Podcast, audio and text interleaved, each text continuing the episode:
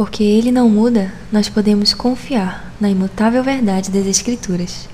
Meu nome é Karen Kubota e esse é mais um podcast do livro Incomparável de Jen Wilkin.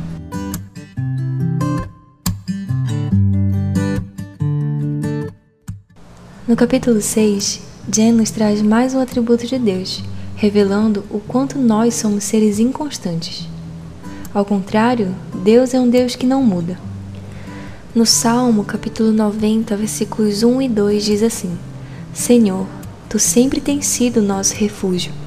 Antes de formares os montes e de começares a criar a terra e o universo, tu és Deus eternamente, no passado, no presente e no futuro. Ele permanece o mesmo, é imutável enquanto tudo ao seu redor é passageiro. A rocha da nossa salvação permanece os planos dele são estáveis e as suas promessas são firmes. Nosso mundo, com certeza, está em constante mudança. Pandemia, álcool em gel, máscara, distanciamento, o novo normal. Enquanto tudo isso acontece, o normal muda. Jen diz assim: Ele é o ponto de referência imutável sobre o qual os olhos espirituais se fixam para determinar o caminho que leva para casa. Que conforto nós temos de saber que estamos pessoalmente ligadas a um Deus que não muda. Nenhum dos seus atributos pode aumentar ou diminuir. É simples, eles são infinitamente imutáveis. O seu conhecimento e a sua fidelidade não podem aumentar ou diminuir. Até mesmo as nossas ações, sejam elas boas ou más, não podem aumentar nem diminuir a glória de Deus. Porque ele não muda, nós podemos confiar na imutável verdade das Escrituras. O que é pecado sempre será pecado. O que é bom sempre será bom. As promessas dele irão acontecer. Nós, como seres de natureza pecaminosa, precisamos que Deus permaneça o mesmo, porque a nossa grande esperança de salvação está no fato de ele permanecer exatamente como ele diz que é, fazendo exatamente o que ele disse que fará. Nada do que façamos pode remover de nós o selo da sua redenção prometida. Em Romanos capítulo 8, versículo 38 e 39 diz assim: Pois estou convencido de que nem morte nem vida, nem anjos nem demônios, nem o presente nem o futuro, nem quaisquer poderes, nem altura nem profundidade, nem qualquer outra coisa na criação será capaz de nos separar do amor de Deus que está em Cristo Jesus, nosso Senhor. Diferente de Deus, nós estamos em constante mudança.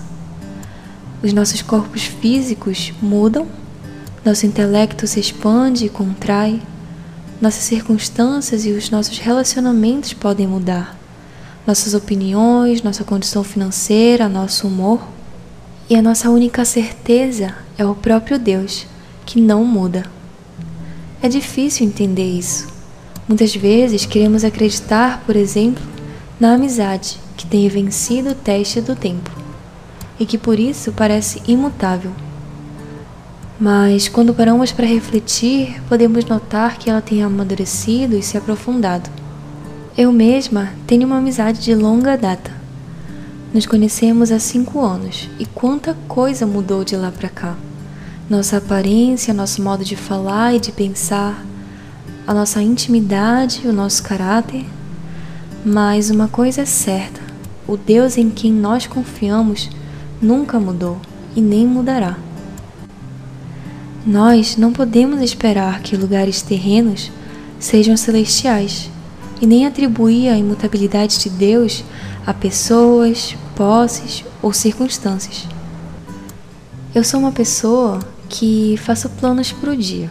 Coloco tudo certinho o que preciso fazer, mas quando aparece alguma coisa que atrapalha o meu plano, eu fico logo estressada e mal-humorada por não conseguir colocar um check de dever cumprido.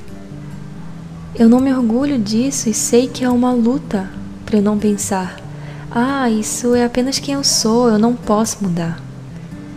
Isso é uma mentira seja por desespero ou por rebeldia, essa frase é uma mentira. Tem uma parte nesse capítulo que me marcou muito. Jen diz, e eu cito: Assim como minha certeza de salvação está no fato de que Deus não pode mudar, a minha esperança de santificação está no fato de que eu posso mudar. Se eu falo que Deus pode mudar o coração de todo pecador, exceto o meu, eu estou rejeitando o Evangelho. De fato, os que não têm Jesus Cristo como Senhor e Salvador não podem ter essa esperança.